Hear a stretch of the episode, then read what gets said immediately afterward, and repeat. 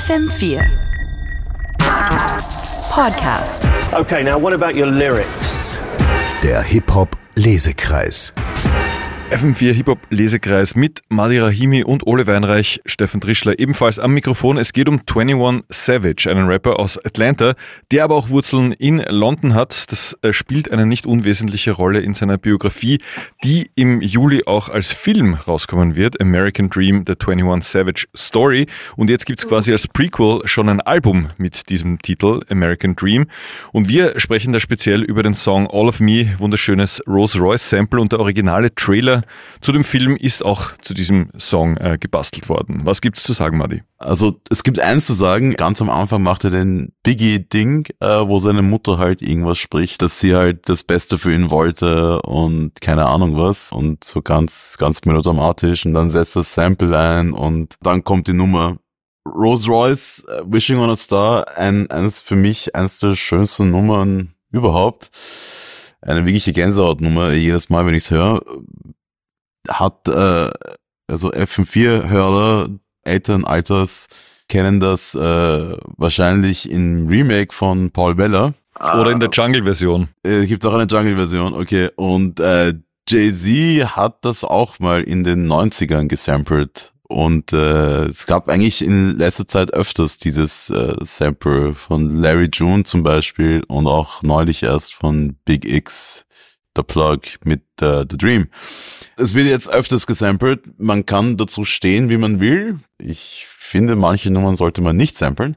Oder nicht so samplen. Und äh, wie du gesagt hast, es geht um das Leben von 21 Savage. Und es hat, er hat auch in, auf diesem Album, also auf der anderen Single, Red Drum, hat er in Brixton aufgenommen, äh, wie, wie es ist, so in London eigentlich. Und da gibt's nicht nur Buckingham Palace, sondern auch Ghettos und äh, ja, egal. Auf jeden Fall interessantes Album aus vielen Gründen, aber ich glaube, da müssen wir noch viel darüber reden, oder? Also die allererste Frage, die wir mal in den Raum schmeißen sollten, ist, wird es wirklich einen Film geben?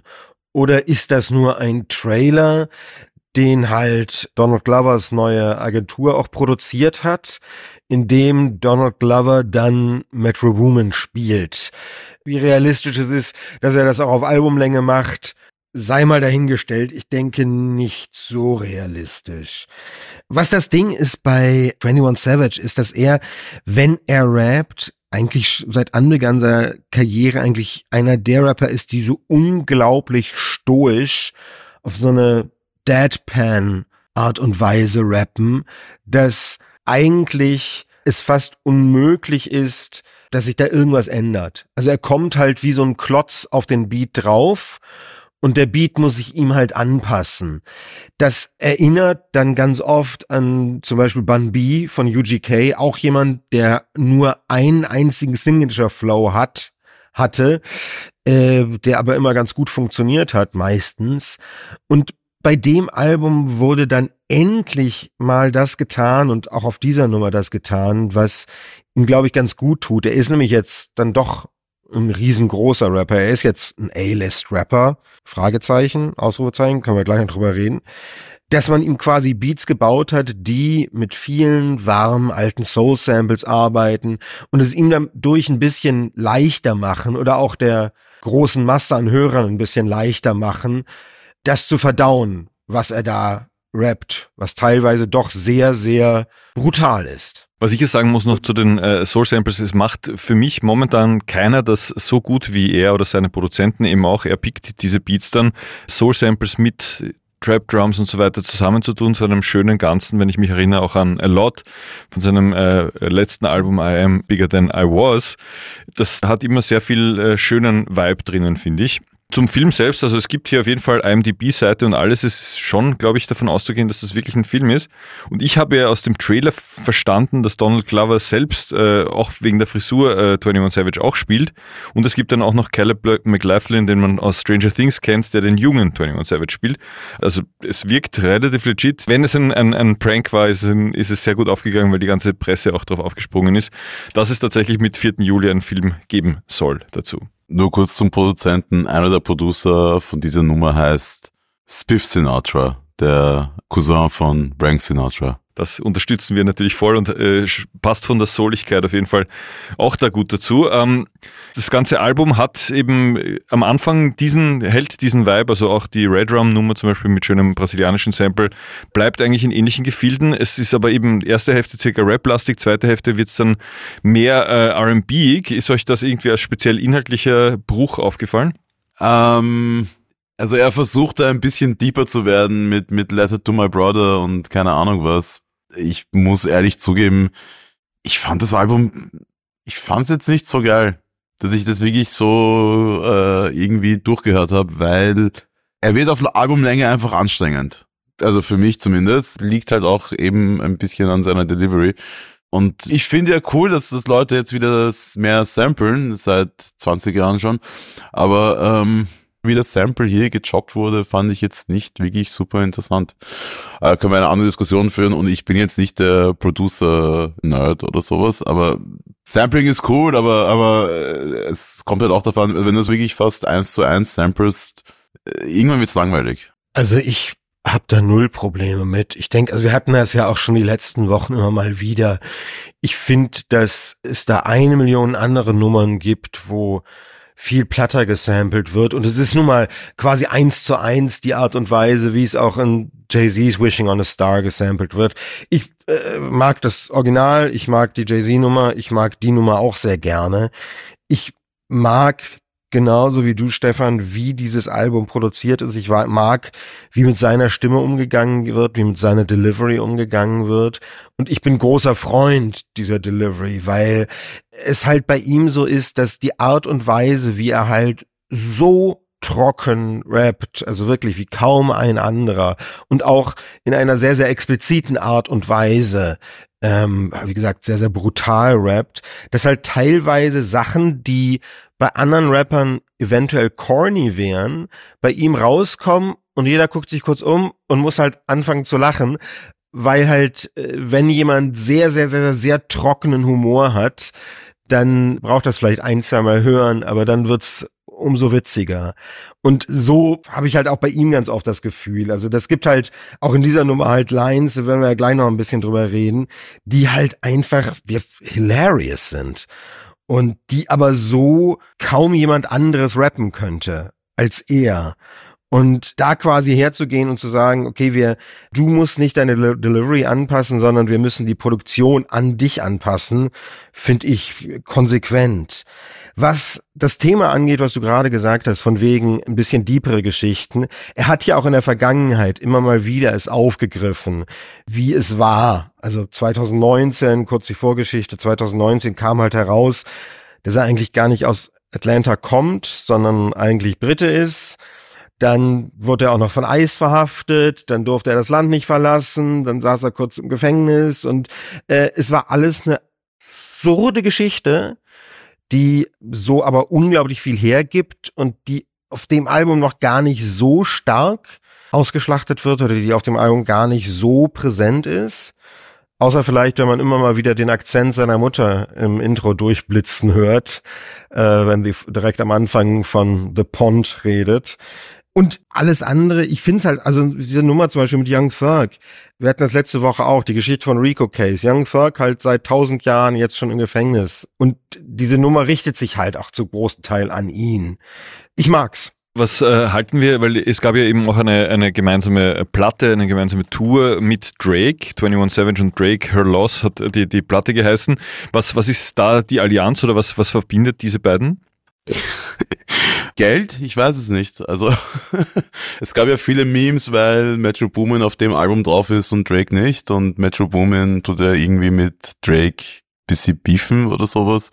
Ich glaube, es verbindet sie hauptsächlich viel Geld. Und ich meine, äh, sie harmonieren auch halbwegs okay auf, auf Tracks. Aber ja, ähm, Cash, würde ich sagen. Da würde ich gern zurückkommen, genau zu der Frage, weil natürlich Drake seit Ewigkeiten immer wieder, es gab schon das äh, Feature-Album, also das, das, das Doppelalbum mit, mit Future zusammen damals, jetzt halt 21 Savage, aber es wirft halt für mich die Frage auf, ist 21 Savage jetzt schon A-List? Also ist er quasi das, was wir jetzt die ganze Zeit suchen, nachdem es halt so diese Generation Nicki, Drake, so nachdem die alle so ein bisschen durch sind, sind zwar immer noch riesig, aber ist 21 Savage mittlerweile wirklich ein A-List-Star? Einer der größten Rapper, die wir jetzt haben? Oder ist er das halt einfach noch nicht? Und, da, und deshalb fehlt da vielleicht auch noch so ein bisschen was, was die beiden verbinden würde. Wie seht ihr das? Also die Zahlen sprechen für 21 Savage. Er hat eben mit dem Album auch wieder äh, Platz 1 gemacht und er ist jetzt in den Club der Leute mit 100 äh, Songs, die in die Top 10 eingestiegen sind, äh, aufgestiegen. Ich glaube 16 Artists insgesamt, die das geschafft haben.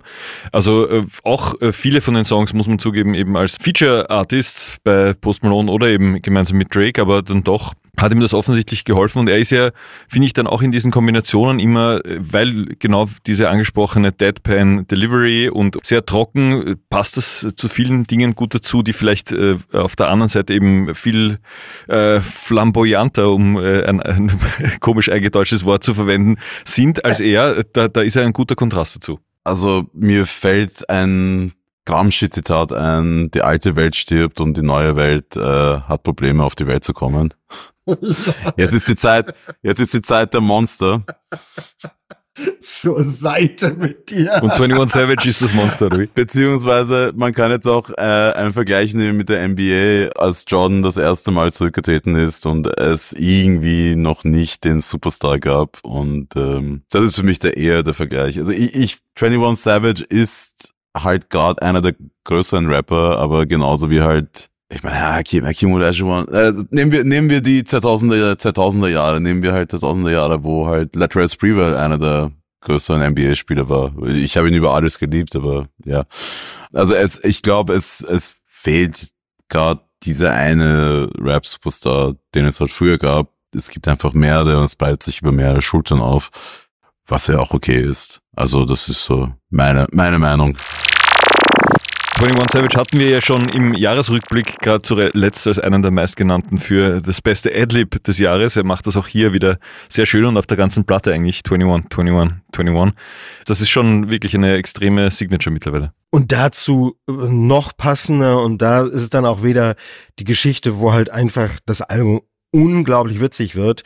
Doja Cat, die wahrscheinlich beste Rapperin, bester Rapper des letzten Jahres, Quote Me, die als Adlib auf ihrem Song mit äh, 21 einfach nur Adlib sagt.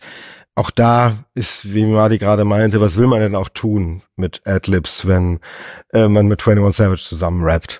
Our favorite lines. Ich finde, we got choppers out until we find uh, somewhere to park. Uh, fand ich äh, amüsant. Ich, ich fand den Witz mit, mit Pescatarian äh, until he cleans up the beef ist ein bisschen played out, weil den, den Vegetarian Beef gab's schon. Pescatarian Beef ist ein bisschen neu, aber ja.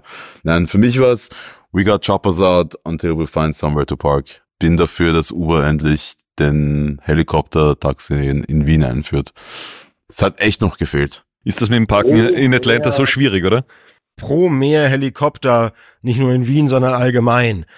Ähm, Black Choppers, überall. Meine, meine Lieblingsnummer war, ähm, vor allen Dingen, weil ich mich da natürlich wieder angesprochen fühle, ähm, He's a homebody, fuck it, kill him in his yard. Also er bleibt gerne zu Hause, scheiß drauf, dann wird er halt in seinem Garten umgelegt. Wie gesagt, und das halt in dieser unglaublich trockenen Delivery. Hilarious. Ich äh, muss noch die österreichische äh, Waffenmarke hier natürlich repräsentieren. All the Glocks came with extensions like a Sue-In. Also sie haben so Dämpfer draufgeschraubt, aber er vergleicht das dann mit den Extensions im Haar. Man muss ja natürlich wissen, 21 Savage mit den berühmten Dreadlocks so halb lang, die übrigens im Biopic-Trailer an Donald Glover so halb gut ausschauen, oder? Was sagt ihr? ja, es ist, äh, naja. Wie gesagt, ich äh, nehme Wetten an. Äh, was, was, was ist das? Äh, was, wie heißen diese Webseiten, wo man auf alles wetten kann? Auf jeden Fall da könnt ihr gerne äh, gegen mich bieten, dass es diesen Film nicht geben wird. Aber äh, wir werden sehen. Wette angenommen. FM4 ORF AT slash Podcast.